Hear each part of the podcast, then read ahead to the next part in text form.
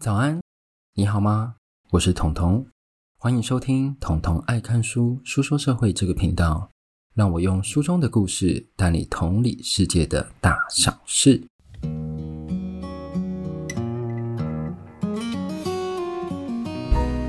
好，那今天来到我们的第八十八集哦，在第八十八集开始之前呢，我要先来念听众的留言哦。那有一个留言是，它的标题叫做 Podcast as Flow。然后他的账号名叫做“爱吃麦维他消化饼”，是真的有这个消化饼吗？其实我不知道。他说早上醒来找不到让我想听的频道，突然滑到书说社会，一听下去就停不下来了。LOL，带着幽默感的说书方式非常喜欢，立马去 follow IG。对，他示范了很好的一个流程哦，就是你听了一个这个节目，哇，太喜欢了，所以要去 follow IG。对，这是一个很好的因果关系。然后呢，我这个频道也做了两年吧，快两年。这一集是快两年，然后下一集就是满两年。所以呢，我想要跟各位讲说，就是等到我最新的一篇贴文，还有我的线动那边可能会有一个，就是希望各位这两年你有什么问题想问彤彤的，你都可以问。所以我来办一个两周年的 Q&A。那这个不是你知道即时互动性，就是你先留问题，我来收集之后，我在下一集再回答给各位。好。那我们就先进入这一集的正题呢。今天这一集其实我期待蛮久的，因为当初是我在书店的时候，我逛到这一本书，我就想说，哎，这本我绝对要买。这一集就是来探讨台湾人最常买但却不知道自己在买什么的保险。而且我相信各位身边很多朋友一定买超多保险，但你问他说，哎，你买什么？他不一定答得出来给你。那我们要先从一项指标来看，台湾人到底有多爱买保险。这指标叫做保险渗透度。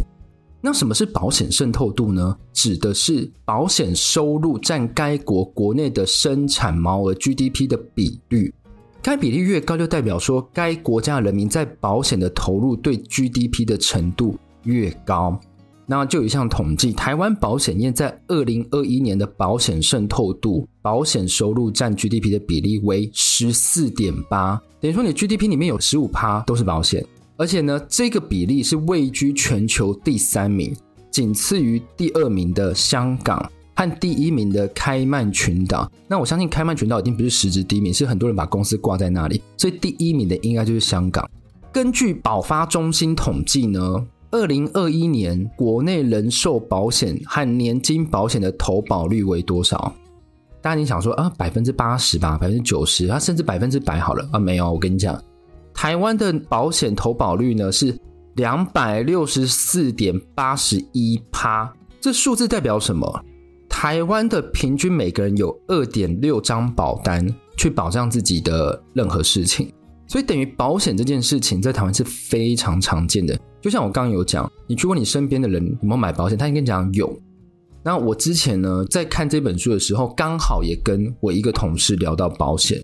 因为他说他最近买很多保险，然后压力很大什么的，然后我就说，你买什么保险？他说美金储蓄险，然后我就问说，哎，那你每年是缴多少？他就算了一下，他他自己也不知道缴多少，他说一年一万美金，所以一个月大概是两万多台币吧，他就这样讲。然后他还买两张，但我重点不是说，哎，你买这个要干嘛？我重点是说，你买的是储蓄险，你最后可以拿回去多少？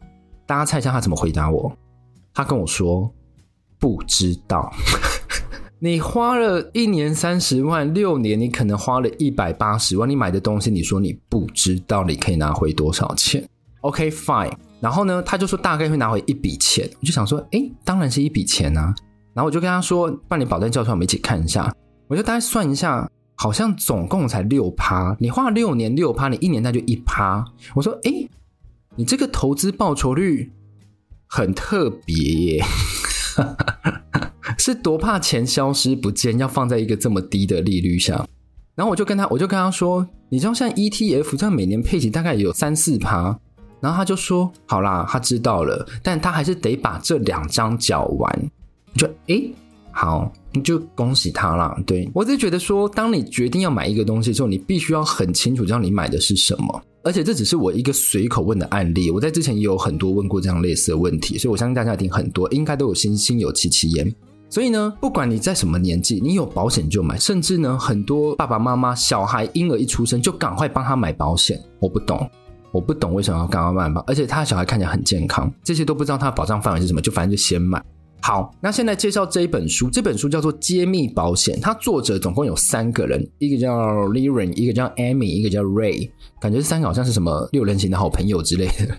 这三位呢，分别来自第一个 Stanford 的经济学博士，第二个呢是 MIT 麻省理工的经济学博士，第三个呢是 Harvard 的经济学博士。那大家一定想说，哇，他们的学历很强诶，但这不是我要强调的重点，重点是他们都是经济学博士。所以接下来这本书显而易见的观念，就是会从经济学的供需理论去发展。然后这一次呢，一样会分成三个部分。好，第一个标题叫做“供需法则下的逆选择”。大家有没有看到这个标题，就会觉得哇，彤彤这几天讲得很无聊。我那在下这标题，我想说大家应该就是看到这标题就想把它关起来了吧？但我觉得蛮有趣的，所以大家可以听听看。那我们刚刚不是说吗？现在保险种类其实五花八门哦。在台湾，你从人的食衣住行娱乐，你想得到几乎都有保险，甚至有产险，也有寿险。所以，看似保险公司，他只要能提出，哎，我愿意你承保这个项目，站在我们消费者立场，他就觉得，哇，那保险公司应该有赚头吧，应该赚到流油吧。但我其实要先跟各位从一个历史发展来讲，说保险公司并不是一直都会赚钱的，它可能是演化到近代才开始赚钱的。因为在历史中就有保险公司，因为提出说我愿意承保你某些项目，而被消费者狠狠的赚一笔。这个例子是来自美国。美国呢，有一间叫做安全网的公司，它叫 Safety Net，他们有提供一个险叫做失业险，这险蛮酷的，它叫失业险，它就等于是跟你就是你失业，然后政府给你失业补助类似的概念。但是呢，他们在推出的时候，他们就会发现消费者在得知自己可能被通知说，哎，你十天后就要走，你二十天后就要走，他们就赶快去买保险。因为这样子损失一大笔，然后保险公司一定是就是你知道滚动式调整，所以呢，他就觉得说好，你买了之后，我六个月后才会理赔你，他就避免就是说你故意刻意的离职，或是你知道了才想去买，都不想缴前面的钱，这个东西是一个拉锯战。结果呢，消费者的感知能力就更强了。为什么？一个叫做杰克逊的劳工，他说。他在被裁员的六个月前就四处在找这种保险。为什么他可以知道他快要被裁员？因为他在这间公司已经工作了八年，他能隐隐约约觉得说这间公司不太妙哦，所以呢，他就去买这保险，他也让他买到，最后也获得一大笔理赔。后来怎么样？这间保险公司倒了，因为提出承保项目而倒闭的保险公司，其实，在台湾来讲，其实很少见啊。那重点在于是什么？重点在于说，保险公司它是站在需求方，他看到需求面，所以他以为他做了万全的资讯搜集，他以为他做了万全的风险计算，结果到头来是什么？他知道的资讯还是比保险人知道的少很多。这个会导致什么？私有资讯的不对称，不对称会导致保险公司本来以为我这样的方案可以吸收到所有大家的人。大家都不知道自己的风险，所以大家都会争相来买这个保险，但其实错了，是大家的资讯跟保险公司的不对称。我知道的比保险公司多更多，所以呢才会做出说让保险公司惊吓的叫做什么逆选择。保险公司认为，诶，应该有这么一大批来，结果吸引来的都是一些高风险而且要立即理赔的例子，所以这个就叫做什么逆选择，英文叫做 adverse selection。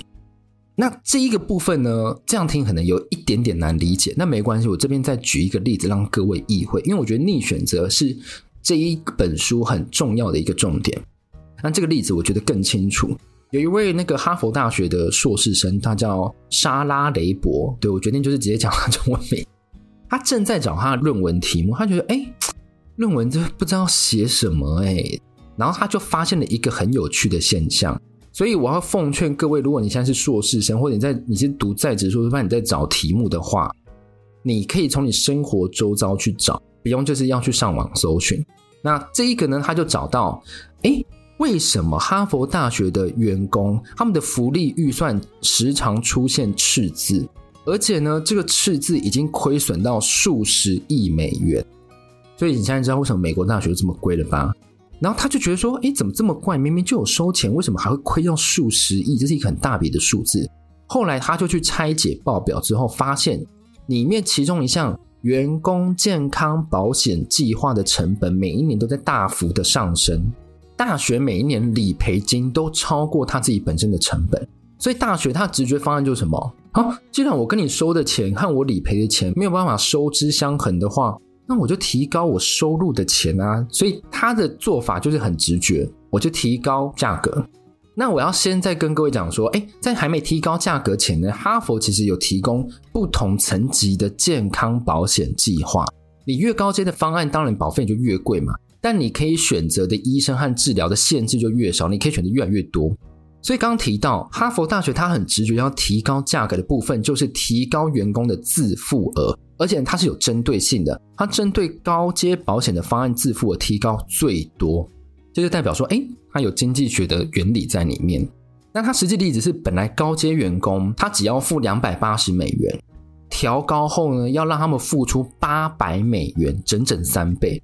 这个经济学原理就是说，价格越高，应该就会吓跑这些消费者吧，吓跑这些八百元。他想说，哎，我的保费是涨一次涨三倍，谁要？但是最后结果是。提高价格，让高保费的人还是持续投保，因为为什么？他们算过啊，他们的医疗支出比起那个付出的成本还划算，所以他们就会继续缴。而且因为他们的提高是针对性，但是他们是全部都会提高，不管你是低风险还是高风险，都会一起提高。所以提高价格反而会吓跑那些最健康的人。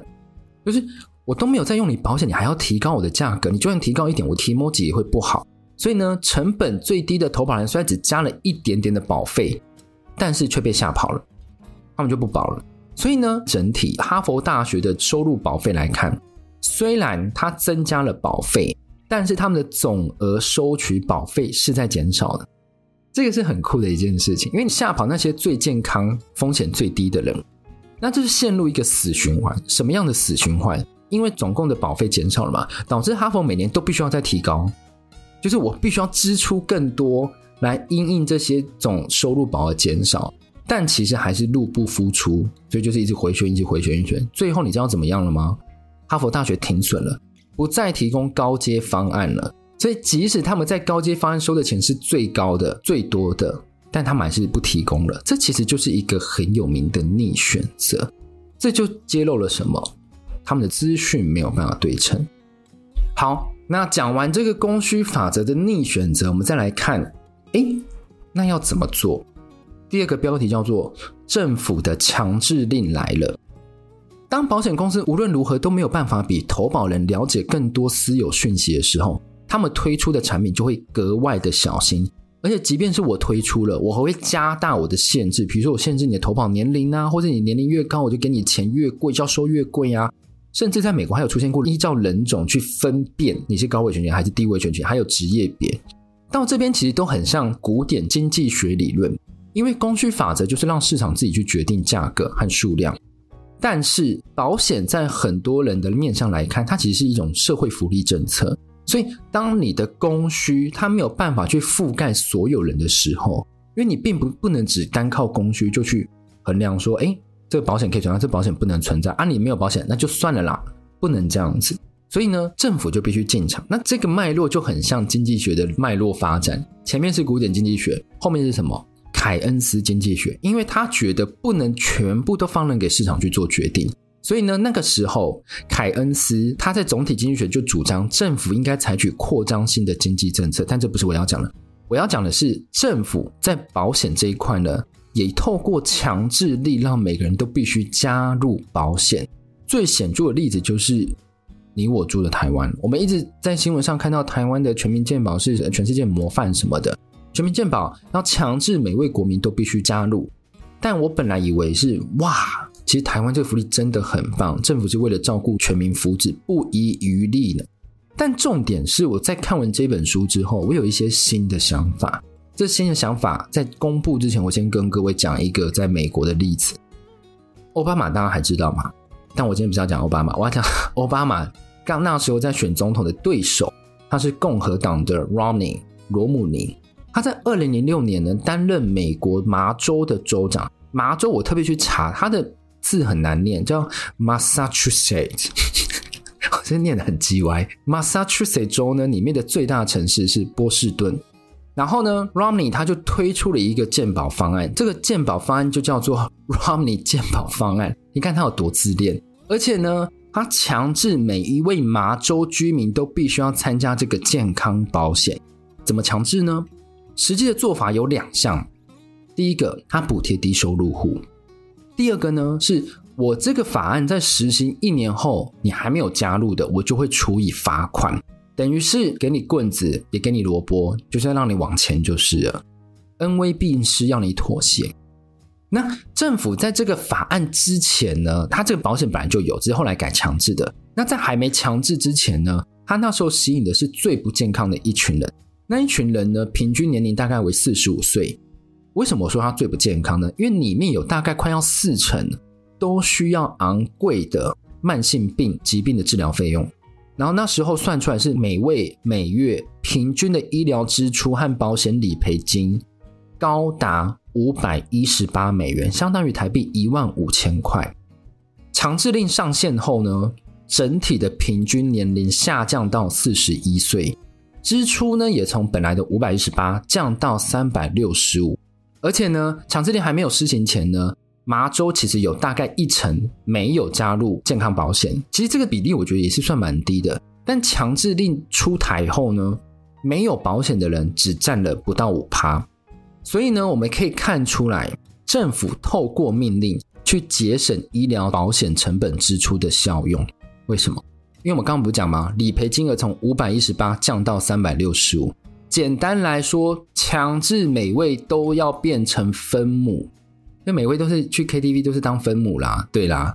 所以呢，这个其实没有不好，但这个其实对于相对风险比较低的那一群人来讲，会觉得，诶，我为什么要缴这么多钱在这上面？但是我其实没用到什么。好，那我们现在就来看，其实，在保险的这个利害关系人有谁？有政府。有保险公司，有投保人。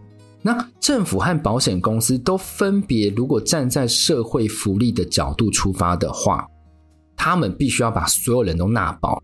但是保险公司它不是社会福利机构啊，所以虽然政府强调每一位都要保险，保险公司的保险也算，但保险公司就不是慈善事业，所以在美国就发生保险公司会去调整方案。去吸引那一些最健康的人，最不需要支出、风险最低的。来来来来来，我提供你给你更便宜、理赔更多的方案。但因为为什么？因为我知道你是低风险的人。然后呢，把那些重病啊、已经有一些疾病史的，全部丢给政府，让政府去处理，导致政府呢在这个方案上每一年都要加重成本，但是保险公司却因为这样子而盈利。C。所以这个我觉得就是一个，当一个政府看民间要在做拉拔的时候，他很难取得一个平衡点。这就让我想到那个药品帝国，我之前在药品帝国有讲，那个时候莫德纳那个，所以有兴趣的话可以去听一下。那既然这样子，大家都是为自己利益，为自己想要的方向，那会不会有一个最完美的保险策略？那第三点呢的题目就叫做，不然你就给我一个最完美的保险策略啊。本来以为单靠供需没办法解决的话，那政府出来应该就可以一扫所有问题吧？但就像我们刚刚讲的，双方立场不同，一个要赚钱，一个是把保险视为一个社会福利、社会正义的部分，所以他们本来就很难站在一个政策上，然后去双双得利。有没有一个完美的保险策略，让毛利可以让保险公司心甘情愿纳保，政府大力支持？哇，这个钱你赚真好，真棒之类的。然后投保人也觉得说，哇，这保险太吸引人了。这么贵，但我又很想投保，有这种保险吗？其实就跟我在《廉价日本》这本书那一集有讲过，作者也认为目前还没有一个单一完美的政策。那要怎么样才会比较好？因为没有一个最好的方法，但是一定有一个比较好的方法嘛。重点就在于是说权衡取舍，因为在每一个人都保有自己的私讯息下，政府、保险公司、投保人，他其实就是在玩打地鼠。不管你出台出什么样的保险，总是会还有更多的私有权你不知道，或者是政府他可能一个政策就让保险公司赔到脱裤，像之前的 COVID-19，所以呢，永远会有更多的弊端，让这一些利害关系人互相打来打去啊，互相躲来躲去。那要等到什么时候？也许作者就说，也许要等到之后资讯科技进步到我在搜集你的资料，搜集到连你都不自觉说你会做出这个决定的时候，才能够有效制定完美的保险政策吧。所以呢，他这个看法我觉得蛮对的啦。等到我把你的所有私有资讯都收集完了，我就可以很放心那把，你的人生都被我掌握住了。未来你会出现什么样可能病痛，我都帮你算好了。这个我觉得在未来是很有可能发生的。好，那今天呢，就大概是透过美国的一些例子来浅谈这个保险的样貌哦。所以我觉得以后如果有机会的话，我也想要更深入了解保险这项事情。好，那就像我刚刚讲的，我想要做一个两周年的 Q&A，所以大家如果有兴趣的话，就是等到我最新贴文出来的时候，你就帮我留个言，或啊不是帮我留言，帮啊、在线动啦，应该会在线动，你就帮我直接写在那个，就是你知道它会有收集问答那个框框这样子，然后我就会看到，然后我就会收集。好，如果你喜欢我今天的节目的话，欢迎到 Apple Podcast、Spotify 帮我五星好评哦。那我们就下一集再见喽，拜拜。